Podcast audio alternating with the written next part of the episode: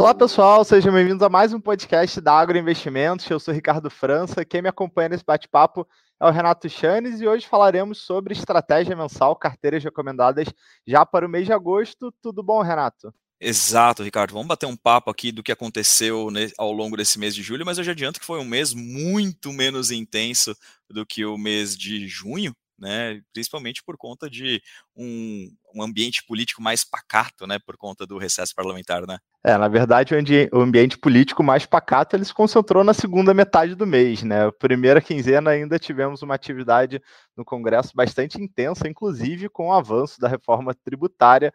Agora, realmente, nas últimas duas semanas, né, período de recesso do Congresso, aí soma-se a isso verão no hemisfério, hemisfério norte, tudo isso para dizer que as últimas duas semanas foram de liquidez bastante restrita, e a gente sabe que a liquidez é um fator importante, eventualmente causa até algumas distorções. Agora, vamos falar um pouco sobre esse movimento agora do mês de julho e, obviamente, olhar para o, o mês de agosto. A gente está caminhando para o final do mês e até então prevalecendo um viés positivo para o Ibovespa. É, até o presente momento, o nosso principal índice ele situa-se acima dos 120 mil pontos. É, lá fora, a tendência majoritariamente foi positiva ao longo desse, desse último mês. E nos leva a uma, uma discussão, Renato, porque nos últimos relatórios, em nossos, em, nas nossas últimas interações, seja por live, podcast, a gente sempre bateu, bateu na tecla de que, olha, os fundamentos da economia brasileira eles melhoraram, de fato. Né? Houve um processo de desaceleração importante da, da inflação, a atividade econômica ela dá sim sinais de que está desacelerando, mas acelerando de uma maneira é, não muito abrupta, né? um processo gradual que condiz com a, a, o nível elevado de juros que o Brasil atravessou a, ao longo desses últimos meses. Tivemos também o um encaminhamento né, do arcabouço fiscal, enfim, toda essa discussão de Brasil é, que levou, inclusive, né, última semana a melhora da nota de crédito, crédito pela agência de classificação e risco FIT. Agora, essa melhora do, do fundamento local ela não é descolada do cenário internacional. O que, que eu quero dizer com isso?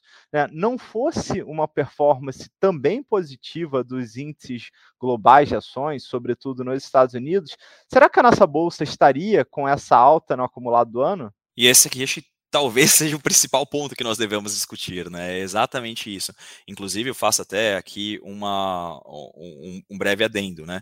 O, o, ao longo desse mês, né, esse mês de julho, nós não, vemos, não, nós não vimos uma movimentação tão intensa da curva de juros por aqui, o que sugere que a maior parte dos ajustes referentes à reforma tributária ou outros avanços da pauta fiscal lá em Brasília aparentemente já fizeram preço, que é um call de, de, longa data, né, que a gente vem trazendo aqui para vocês nos nossos bate-papos, né, que boa parte desse ajuste aqui, essa alta do Ibovespa, deve-se muito mais a um fator técnico do necessariamente de uma de fundamentos. Fundamentos melhoraram, mas tem muito do fator técnico aqui.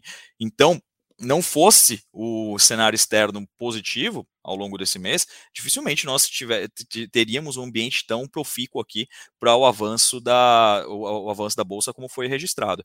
E de fato, ao longo desse mês de julho como um todo, os mercados internacionais continuaram adotando uma postura bastante otimista, né? sobretudo no que diz respeito ao fim ou pelo menos um abrandamento da política monetária em importantes economias, aqui, e aqui claramente os Estados Unidos. Né? Na última semana do mês, o FONC e o, o BCE, né, que é o Banco Central Europeu, corroboraram todas as expectativas de mercado e aumentaram as taxas de juros eh, em 0,25 pontos percentuais, trazendo-as para os níveis, os níveis mais elevados em 20 anos em ambas, as, em ambas as geografias, estão realmente mostrando que é um cenário bastante restritivo do ponto de vista monetário. Né?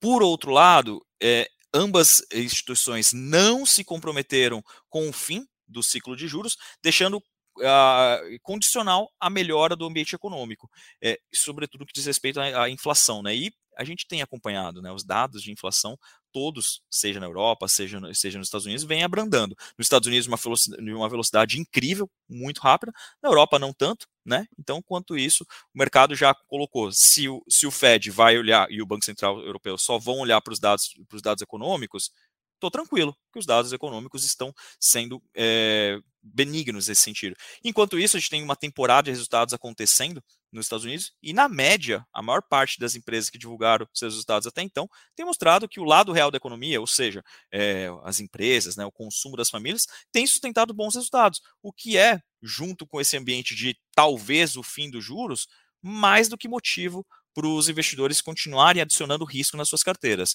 É importante relembrar, no entanto, e foi até motivo de análise nosso ao longo desse período, que boa parte da alta do, dos mercados, sobretudo os Estados Unidos e o S&P 500, decorre de apenas sete empresas, né, que são as, as sete magníficas, né, que incluem Google, Microsoft, é, as grandes empresas aqui, elas têm sido responsáveis pela maior parte da alta.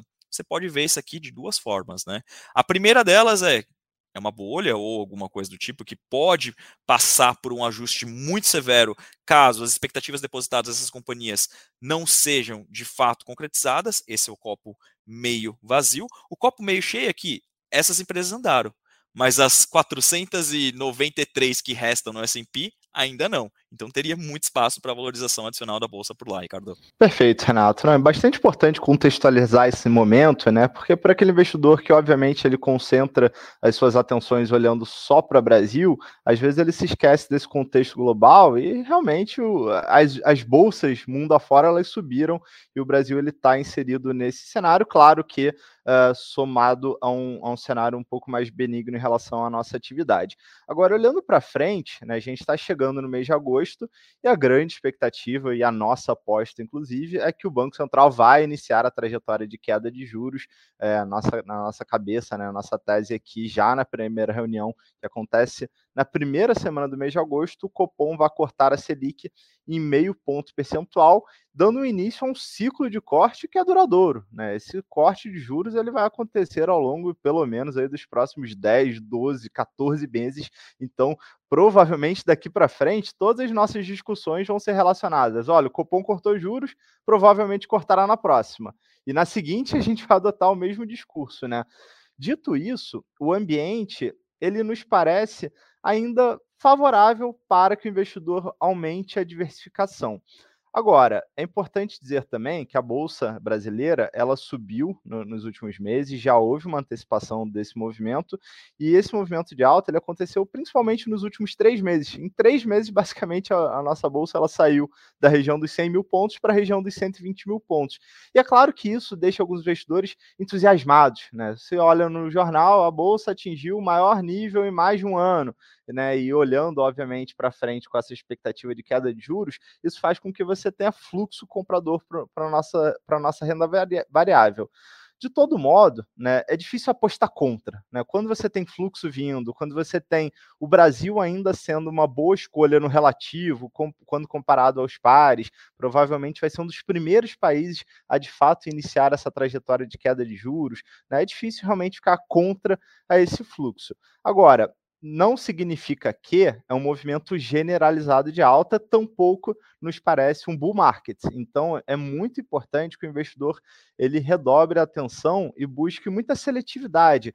E aí a gente sai um pouco daquela história macroeconômica que nos parece realmente amparar é, a adição gradual de risco e a gente vai para a discussão micro. Quais nomes a gente compra, como a gente se posiciona na bolsa nesse cenário. Então, vocês vão notar no nosso relatório estratégia que a gente tem as nossas carteiras recomendadas, mas várias das ações que são sugeridas, elas têm eventos particulares sem deixar de lado a questão do valuation, né? E aí é importante contextualizar que mesmo com a alta recente da nossa bolsa, o índice preço sobre o lucro do Ibovespa, ele está rodando na casa de oito vezes. Quer dizer, o valuation ainda é muito barato, extremamente convidativo e meio que uma análise consensual uh, e, e, dividida entre vários setores. Não tem um só setor barato, né? Realmente várias empresas de vários segmentos, elas ainda estão negociando com múltiplos abaixo da média histórica. Inclusive o, o PL, que eu comentei de oito vezes do Ibovespa, ele ainda é inferior à nossa média de 10 anos, que é superior a 10 vezes, né? Então,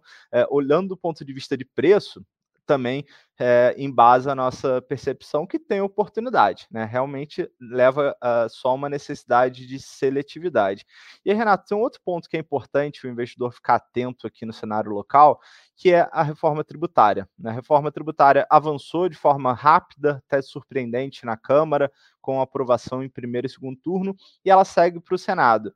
O relator do Senado ele já indicou que o texto né, deve ser enviado talvez final de agosto, quem sabe início de setembro, mas a discussão ela vai voltar a ficar acalorada à medida que o Congresso volta à sua rotina uh, na, nos próximos dias.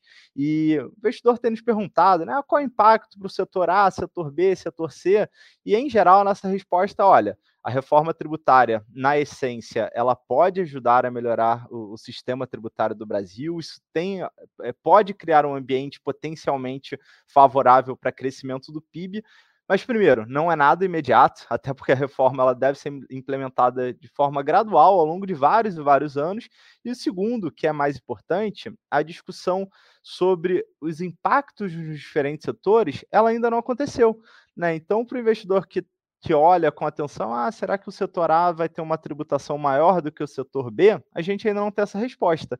E a forma de mitigar esse risco é a diversificação, certo?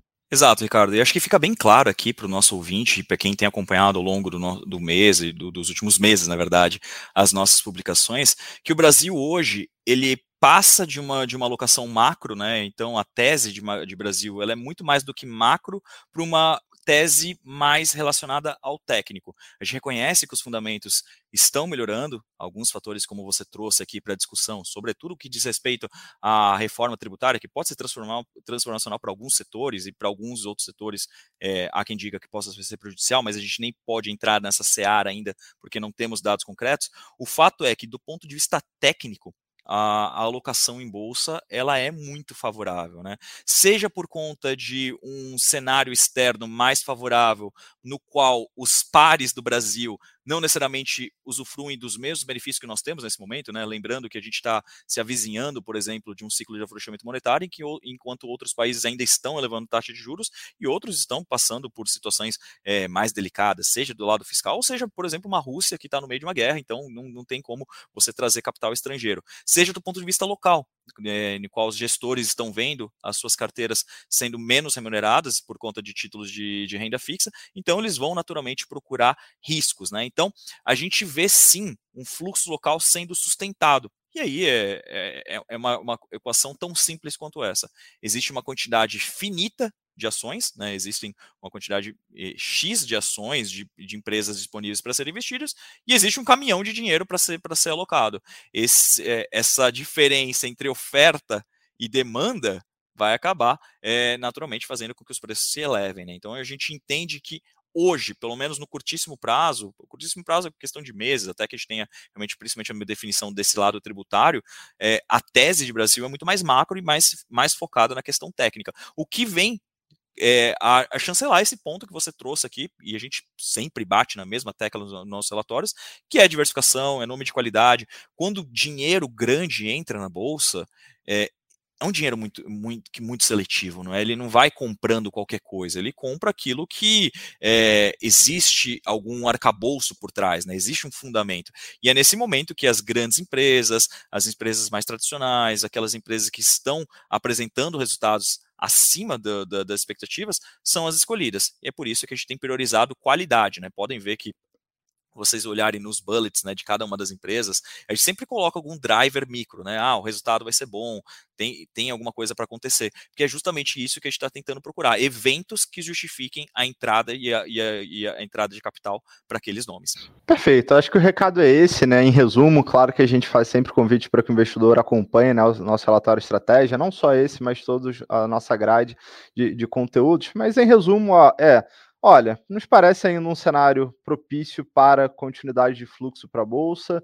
É, não vamos nos esquecer dos riscos. Diria que hoje o principal risco está muito mais associado ao cenário externo e essa política é, global de ajuste monetário, se a inflação de fato já é página virada ou não. Então, diria que o fator de risco ele é mais global. Aqui no Brasil a gente tem eventos importantes que continuam sendo monitorados. Queria, antes de finalizar, convidar a todos para participarem da nossa live sobre estratégia mensal e as nossas carteiras recomendadas. A live acontece na segunda-feira, dia 31 de julho, às 17h30, no YouTube da Ágora. Então fica aqui o convite. Esperamos todos vocês. Agradeço você, Renato, e a todos que nos prestigiaram. Um grande abraço e até a próxima. Eu que agradeço, Ricardo, e até a próxima, pessoal.